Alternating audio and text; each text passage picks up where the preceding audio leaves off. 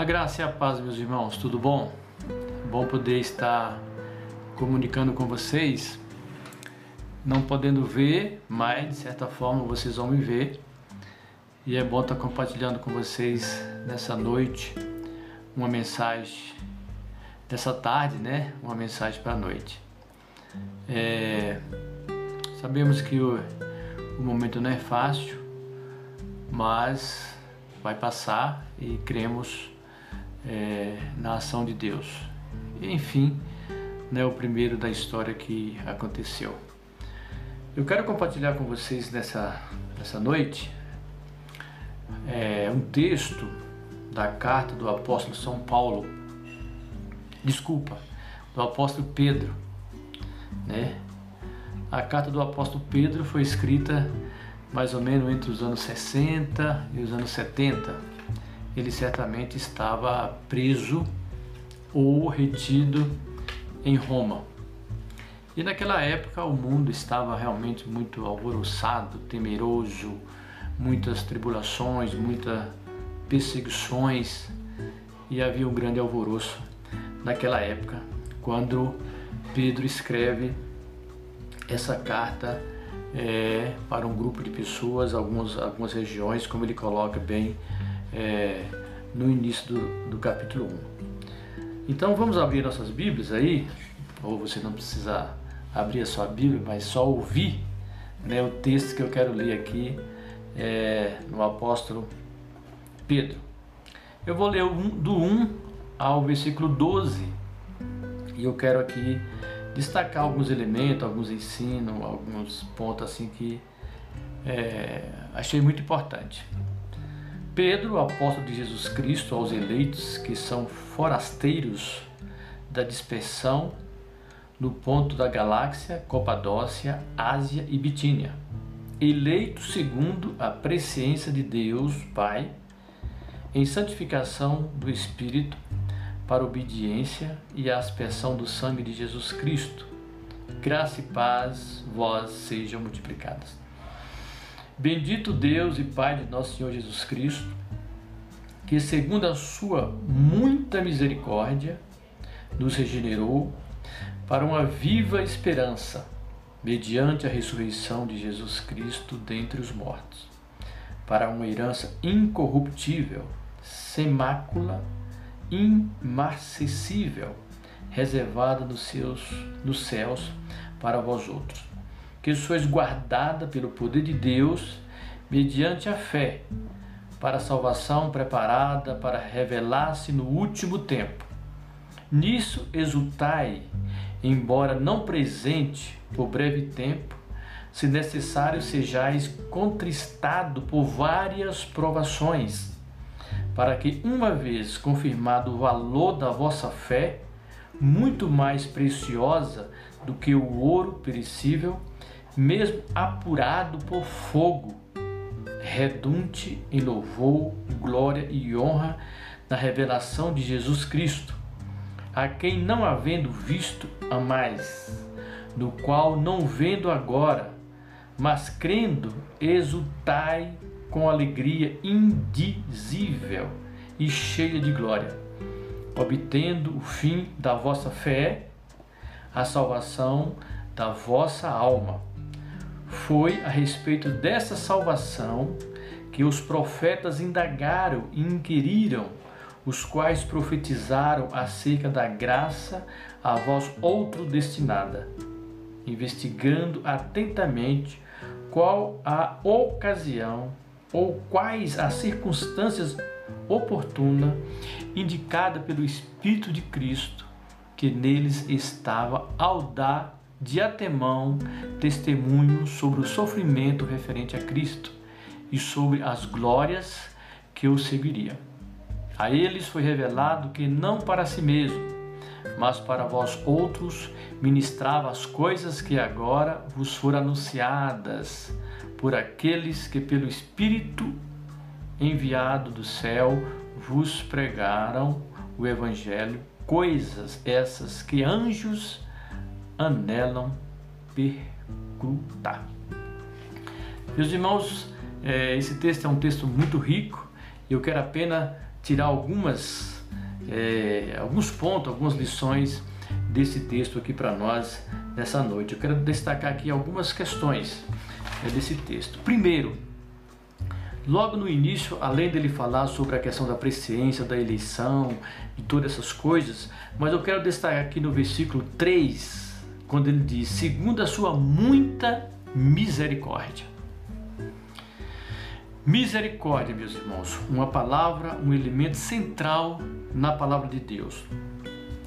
Diz que a, a misericórdia do Senhor, ou as misericórdias do Senhor, são as causas de não sermos consumidos. Por isso, se nós existimos e se nós estamos aqui, é por causa da Sua misericórdia. Misericórdia é compaixão que leva ao perdão divino de Deus, concedido a cada um de nós pela bondade da sua graça. A palavra misericórdia aparece mais de 250 vezes nas Escrituras Sagradas, desde o início mostrando a sua importância.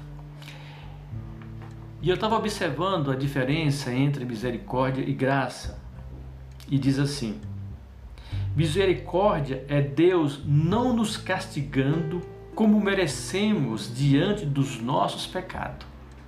Isso é misericórdia. Graça é Deus estendendo a bondade dele ou a bondade para nós daqueles que nos fazem mal ou ao próprio inimigo.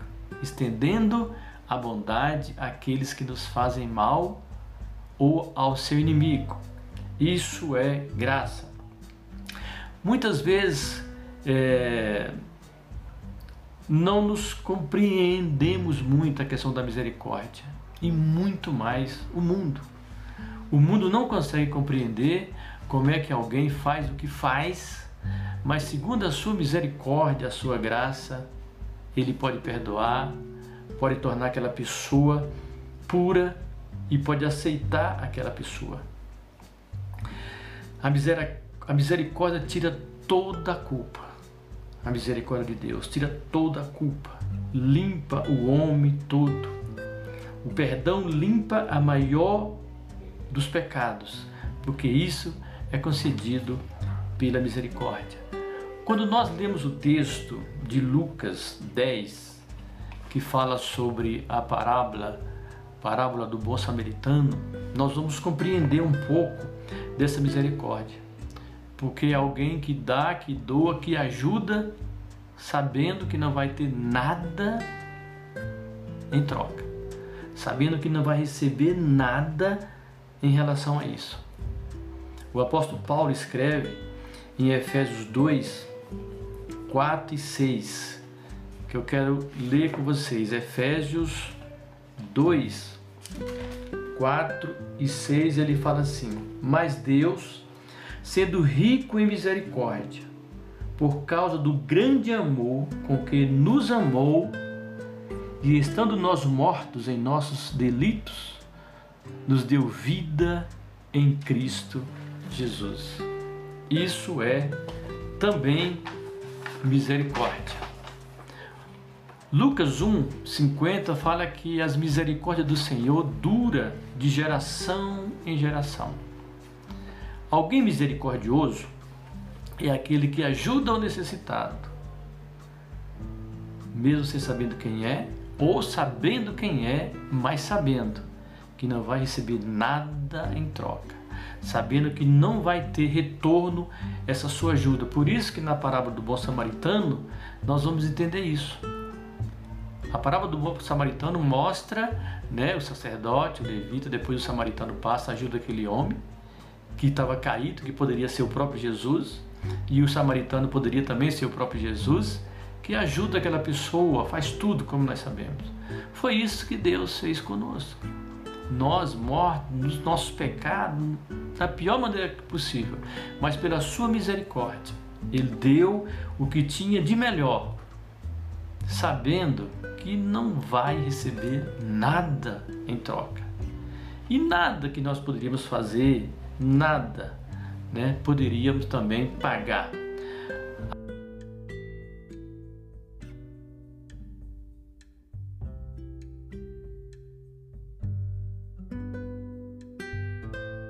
A nova criatura, o novo ser.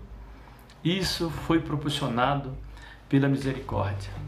Então, meus irmãos, nasce aí, aparece aí um segundo elemento fantástico no texto que ele diz no versículo ainda no versículo 3, nos regenerou para uma viva, viva esperança.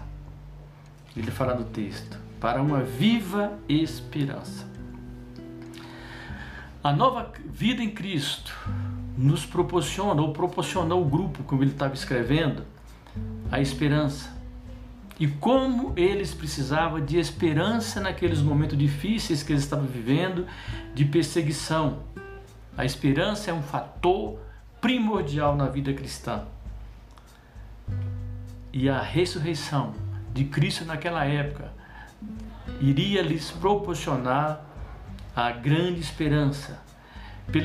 Pela eleição segundo o propósito de Deus, pelo sangue derramado na cruz, no versículo 12 fala isso, Aí nasce a, a esperança fundamentado na experiência, fundamentado na palavra, fundamentado na morte e na ressurreição do Senhor Jesus.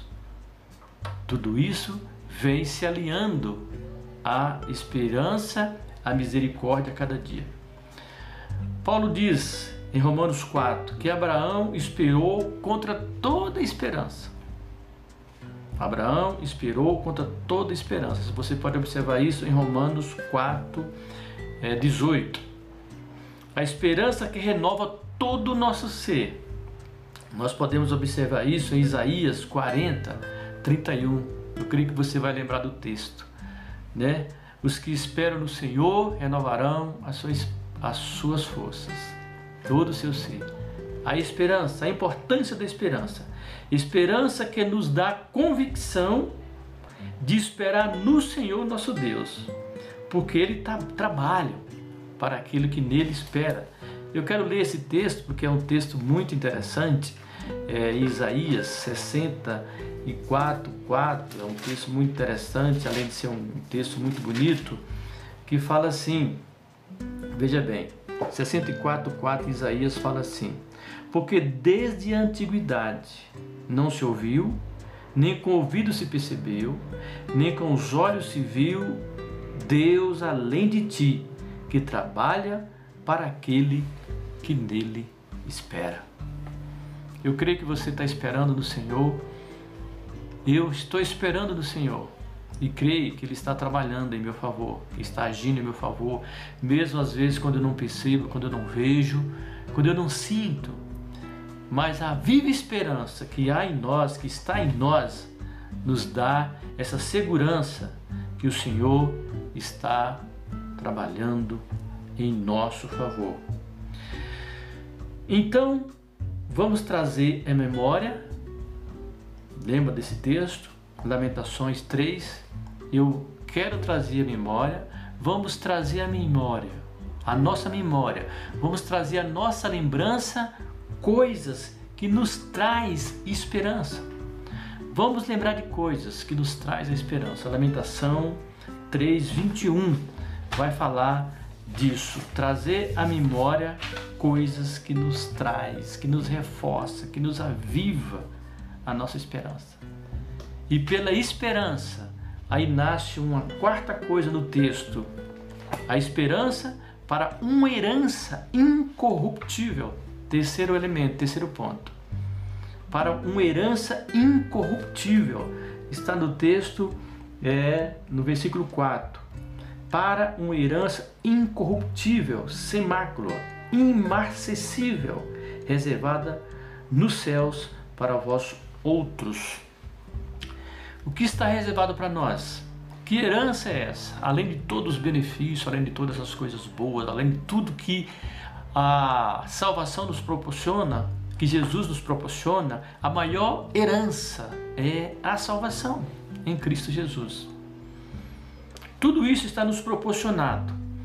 Essa salvação que foi anunciada, profetizada pelos profetas, como o texto diz, e manifestada e revelada só agora para nós, através da pessoa de Jesus. Como Paulo diz, na plenitude dos tempos, o Senhor se manifestou enviou o seu Filho para nós.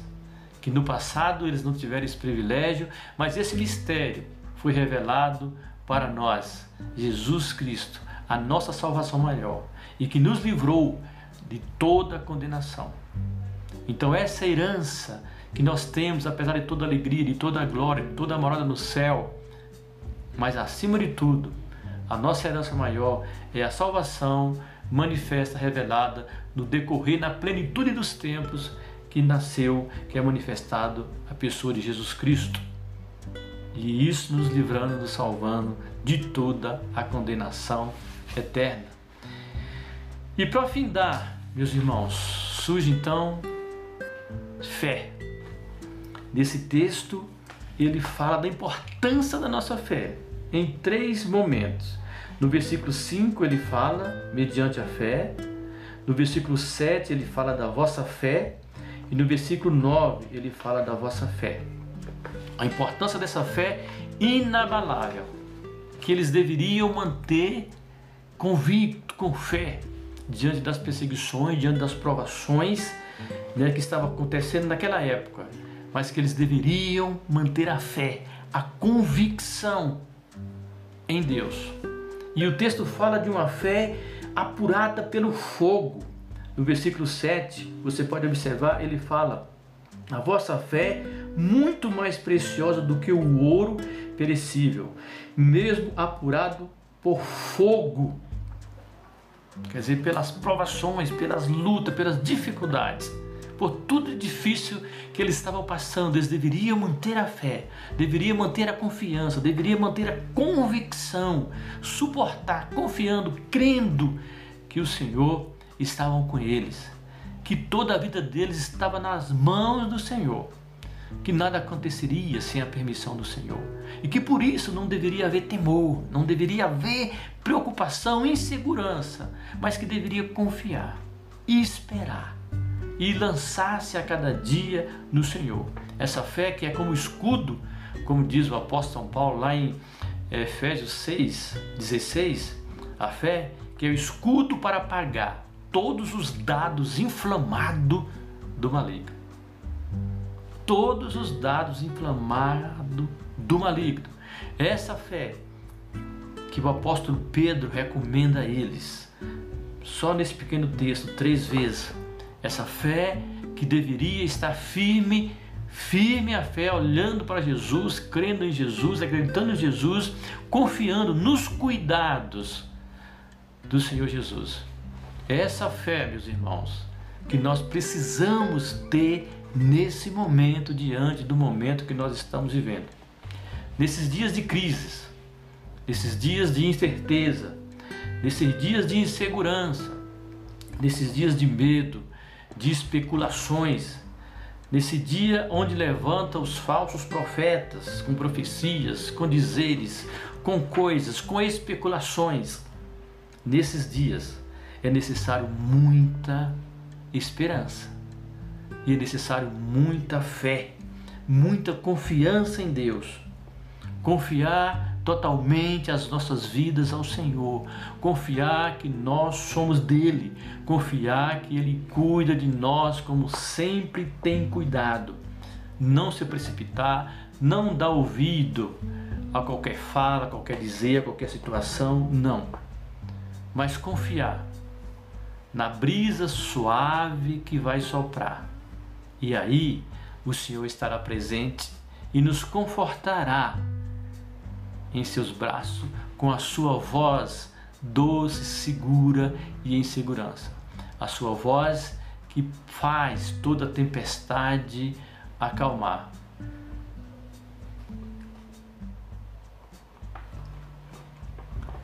Nesse momento, nós confiamos e depositamos toda a nossa vida nas Suas mãos. Que Deus abençoe. Vamos orar? Maravilhoso Deus, nós te agradecemos por essa noite, pelo teu amor, pela tua graça, pelos teus cuidados, pelas tuas misericórdias, pela esperança, pela herança eterna, pela fé. abençoa o teu povo.